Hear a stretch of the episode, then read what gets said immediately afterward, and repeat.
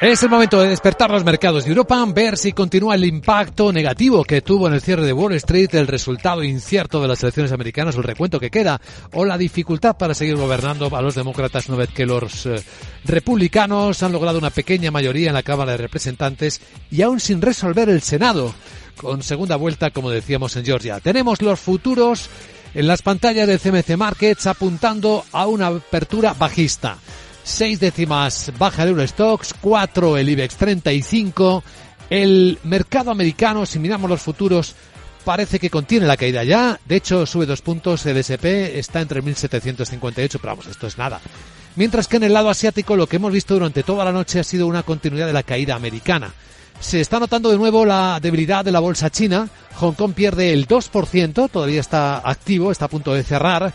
Shanghai cuatro décimas. No hay expectativas de superventas este año en el Singles Day, que es mañana, el 11 del 11. Apenas un 11% de subida de ventas. Se espera que para China es poco. Y tenemos a Tokio con un cierre eh, con caída del 1%. Sandra Torcillas, buenos días. Buenos días y muy pendientes del dato más importante del día, el IPC estadounidense del mes eh, de octubre. Los analistas esperan que la tasa general se modere. Está en el 8,2% en septiembre y podría bajar hasta el 8 e incluso algunos lo ven por debajo. Y la subyacente, sin alimentos y energía, que baje desde el 6,6 hasta el 6,5%. Además, allí se van a conocer también datos de ingresos reales de los trabajadores del mes de octubre y en la zona euro pocas referencias macro hoy. En Italia, producción industrial y el Banco Central Europeo publica su informe mensual. Bueno, tenemos muchos protagonistas, entre otros los resultados particularmente llamativos, a ver qué dice el mercado es la caída o el aumento de, de pérdidas de Siemens Gamesa. Pérdida neta de, cuatro, de 940 millones de euros en su ejercicio fiscal, que ha terminado el 30 de septiembre. Es casi un 50% más de números rojos, debido sobre todo a la subida de los costes de los materiales y también a fallos y reparaciones en los componentes de plataformas onshore. Su margen operativo ha sido del menos 5,9%, por debajo de su propia estimación. Luego veremos qué impacto tienen los resultados mejor de lo esperado en ArcelorMittal, los de Crédit Agricole, también ha superado a Allianz, eh, Deutsche Telekom ha elevado previsiones anuales, pero ahora saludemos en este informe de preapertura a José Luis Herrera, analista de Banco Big. ¿Cómo estás, José Luis? Muy buenos días. Hola, ¿qué tal? Muy buenos días a todos. Bueno, ¿qué tal viene la sesión? ¿Cuántas influencias, eh? Muchas influencias. Hoy el dato clave no podía ser de otra manera el IPC en Estados Unidos, pero bueno, pues el resto de activos están ofreciendo bastante eh, volatilidad. Recalcar el, el, desplome de las criptomonedas continúa con, con, fuerza la caída. Recalcar el pues el mejor comportamiento que ha tenido Europa las bolsas europeas en las últimas semanas con respecto a Estados Unidos y algo ha tenido que ver la revalorización del, del euro que lo tenemos eh, pues cómodamente por encima de la paridad con respecto al, al, dólar. Lo que se cotiza en este caso es que no se va a importar tanta, tanta inflación, aunque en otros momentos pues se hubiera penalizado por el hecho de que las empresas exportadoras no se ven beneficiadas por un euro más débil. Y, y bueno, pues eh, también es cierto que estamos en zona de resistencias a nivel de índices. El Eurostox con su 3.730, el el Dow Jones también alcanzaba ayer su directriz bajista y se daba la vuelta ayer, no antes de ayer. Entonces estamos en zona por el momento de impasse, de, de, de posible giro en el muy corto plazo y de consolidación de las fuertes subidas de, de las últimas semanas, aunque el momentum del mercado sigue siendo eh, alcista. Efectivamente. De los resultados, un poco de todo, ¿no? Que la mayoría parecen estar por encima de lo esperado. Bueno, ya veremos al final.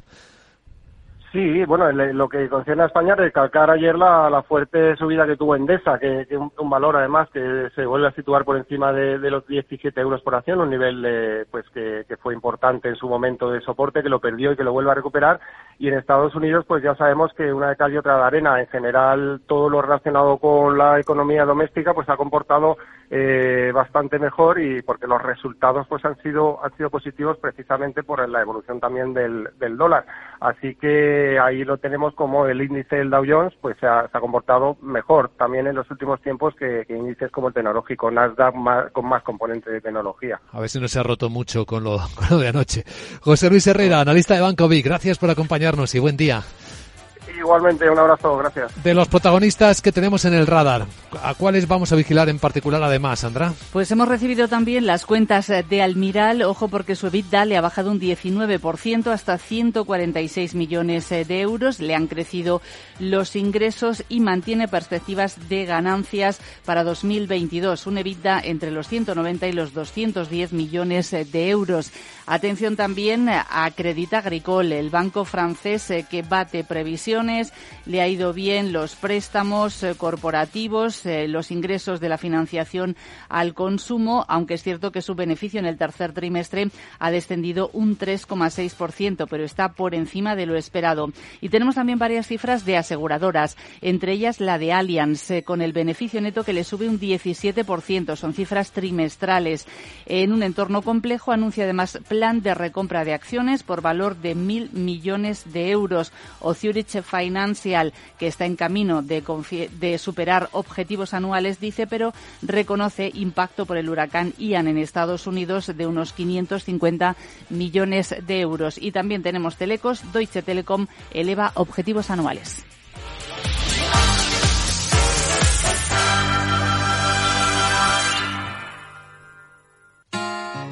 En CaixaBank sabemos lo importante que es sentir que hay alguien a tu lado. Por eso queremos estar cerca de ti. Estés donde estés para acompañarte en todo lo que importa. CaixaBank. Tú y yo. Nosotros. CaixaBank. Empresa colaboradora de Mobile World Capital Barcelona. Un millón de likes Reseñas del negocio con 5 estrellas. En Orange reinventamos nuestras tarifas Love Empresa. Ahora incluyen cosas tan importantes para tu negocio como el crecimiento. Por eso te ayudamos a aumentar la visibilidad de tu empresa en Internet. Llama ya al 1414. Las cosas cambian. Y con Orange Empresas, tu negocio también. Orange. En Arquia Banca nuestros clientes son lo primero, por eso les ofrecemos soluciones de inversión personalizadas y adaptadas a su perfil de riesgo. Nuestro método, diseñamos una estrategia a largo plazo, combinando fondos consolidados y diversificados tras realizar un exhaustivo análisis de los mercados y las tendencias globales. Arquia Banca, cuidamos de su patrimonio como si fuese nuestro. Puede consultar los folletos informativos y los documentos con los datos fundamentales del inversor en los registros públicos oficiales de la CNMV, así como en www.arquia.es y oficinas de Arquia Banca. Más es incorporar inteligencia artificial e innovación tecnológica a las inversiones. Mucho más es añadir a esa innovación la experiencia de 35 años dedicados a la inversión y a los inversores. En Renta 4 queremos ofrecerte mucho más. Por eso evolucionamos, para que no tengas que elegir. Más experiencia, más innovación. Renta 4 Banco. ¿Quieres más?